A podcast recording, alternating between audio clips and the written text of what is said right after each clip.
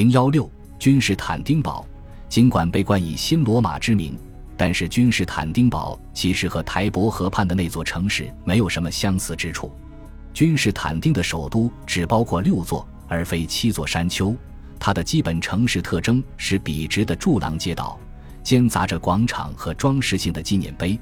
这是罗马帝国东部大都市的典型特征，如帕尔米拉、安条克和阿帕米亚等。只有到了狄奥多西一世统治时期，他才明显的精心模仿罗马的外观。他是一个西班牙人，自称是图拉真皇帝的后裔。如今已为断壁残垣的狄奥多西广场，当初是罗马著名的图拉真广场的缩小复制品。它是一个横向的巴西利卡式建筑，并且有一根模仿图拉真广场的记公柱。狄奥多西一世之子阿卡迪乌斯皇帝后来又在这里树立了一根较小的济公柱。比邻而居的皇宫和赛车场明显带有罗马帕拉丁山丘和大竞技场的影子。这甚至在君士坦丁之前就是四帝共治期间各位皇帝都城的典型特征。为什么君士坦丁选择了将他的新都建在拜占庭城的旧址上呢？仅仅是为了纪念他在三百二十四年于克里索波利斯对里希尼取得的胜利吗？还是因为他倾心于这里得天独厚的，至今依然吸引众多游客的自然条件？海峡地区确实在三世纪开始变得更为重要，因为皇帝不得不同时面对在叙利亚边境再度复兴的波斯人和多瑙河北岸的蛮族部落。作为通向黑海的大门，拜占庭是一个对抗北方蛮族，也就是当时帝国主要的敌人哥特人绝佳的大本营。君士坦丁没有预料到，但却成为事实的是，在三百七十八年亚德里亚堡惨败之后。蛮族军队迅速渡过多瑙河，此时已经没有什么天然屏障能够阻止他们向君士坦丁堡进军了。君士坦丁堡在应对来自欧洲内陆方向的入侵时的脆弱性，成了拜占庭历史的典型特征。无论敌人是哥特人、匈人、阿瓦尔人、保加尔人，还是帕陈涅格人，都是如此。当奥斯曼帝国于18至19世纪衰落的时候，相似的一幕再度上演。为了防止君士坦丁堡遭到入侵，人们不得不修建了工程浩大的防卫设施。纵深三层的狄奥多西城墙建于404至413年，并且一直保卫城市到1453年。这雄辩地证明了罗马人高超的工程技术。只是这些技术一直没有什么发展，最终在大炮发明之后一败涂地。但是即使这样，仍显不够。拜占庭人还有一条更靠前的防线，也就是所谓长城或阿纳斯塔修斯城墙。这条城墙从黑海一直修建到普罗庞提斯，全长四十五千米，位于君士坦丁堡以西六十五千米处。该城墙的一些残迹至今依然屹立着，但是它事实上没有发挥什么长期作用，因为很难为其配置足够的人员。和防卫相伴的另一个严重的问题是缺乏饮用和洗浴用水，这从君士坦丁时代起直到今日一直困扰着这座城市。为了弥补用水不足，四世纪时人们完成了一项巨大的引水工程，将水从城市以西二百千米处引入城中。但是由于这条供水线一直容易遭到敌人的攻击，因此必须在城内大规模地储水。在现今拜占庭君士坦丁堡为数不多的遗迹中，没有哪个比发达的储水库更让人惊叹了。三座大型的露天储水库可以储藏将近一百万立方米的水源。此外，还有一些封闭的水库，如扎什丁尼的地下水宫，也就是土耳其人所说的一千零一柱水宫。罗马政府的巡游时代始于四帝共治时期，终于三百八十年。当时，迪奥多西一世进入了君士坦丁堡。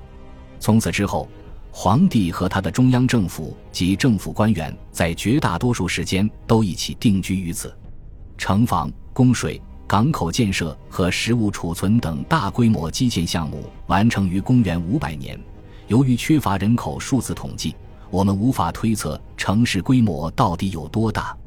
据说，在四世纪晚期。君士坦丁堡的人口已经超过了安条克，后者有大约二十万人口。在扎什丁尼统治初期，君士坦丁堡的人口可能已经超过了五十万，但是在五百四十二年瘟疫爆发之后，这一数目至少缩减了四分之一。之后就是一段下坡路，在八世纪中期，君士坦丁堡的人口数跌至一个低点，可能只有四万。大约在公元八百年之后，出现了一个缓慢的复兴阶段，一直延续到十二世纪。科穆宁时期，君士坦丁堡是基督教世界最大的城市，但是我们无法推测它的居民人数。维拉哈杜因所言的四十万人，毫无疑问是一个严重夸大的数字。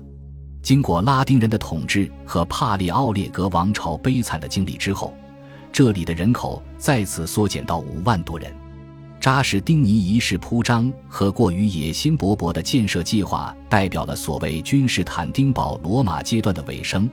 他所修建的圣索菲亚教堂是一项无与伦比的工程，城建活动在公元六百年左右就已基本停止，只局限于巩固城防、修复地震导致的破坏和部分修补供水系统等小修小补。君士坦丁堡在黑暗时代是一片废墟。它的城区被果园和公墓占据，古代的公共建筑则或被遗弃，或被工匠用于从事制造工作。在公元800年之后，城市建设恢复。这一时期的建设与古代晚期泾渭分明，忽视了所有的市政设施，如广场、市场、浴室和喷泉等。事实上，就是一切可以被称为标志性建筑的东西。这一时期只有两项大规模的工程。一项是九世纪三十年代迪奥菲鲁斯皇帝大量修缮海防设施，另一项是巴希尔一世重建了三十座因年久失修而倒塌的社区教堂。九世纪及之后的皇帝在自己的皇宫建设上花费了大量金钱，此外还对收容所等福利设施小有投入。如果说这一时期直到土耳其人征服之时有一项最重要的建设活动的话，那就非建立家族修道院莫属了。它在实质上是用私人建筑将城市分割为许多带有墙壁的小空间，每一个家族修道院都有商业产业和位于省区的大地产。与此同时，随着十世纪之后意大利贸易殖民地的兴建与发展，君士坦丁堡变成了一座更加国际化的大都市。那些商人，主要是威尼斯人、阿马尔菲人。比萨人和最后到来的热那亚人，在科穆宁时代有数千之众，他们被孤立的限制居住于金角湾沿岸的几个相邻地区，很自然的在商业活动中和当地居民产生了密切的接触。热那亚人的殖民地加拉塔兴建于一千三百零三年，是一个独立的自治城镇，直到一八六四年之前，它都保留着自己的城墙。至今，那座宏伟的热那亚塔依然耸立在那里。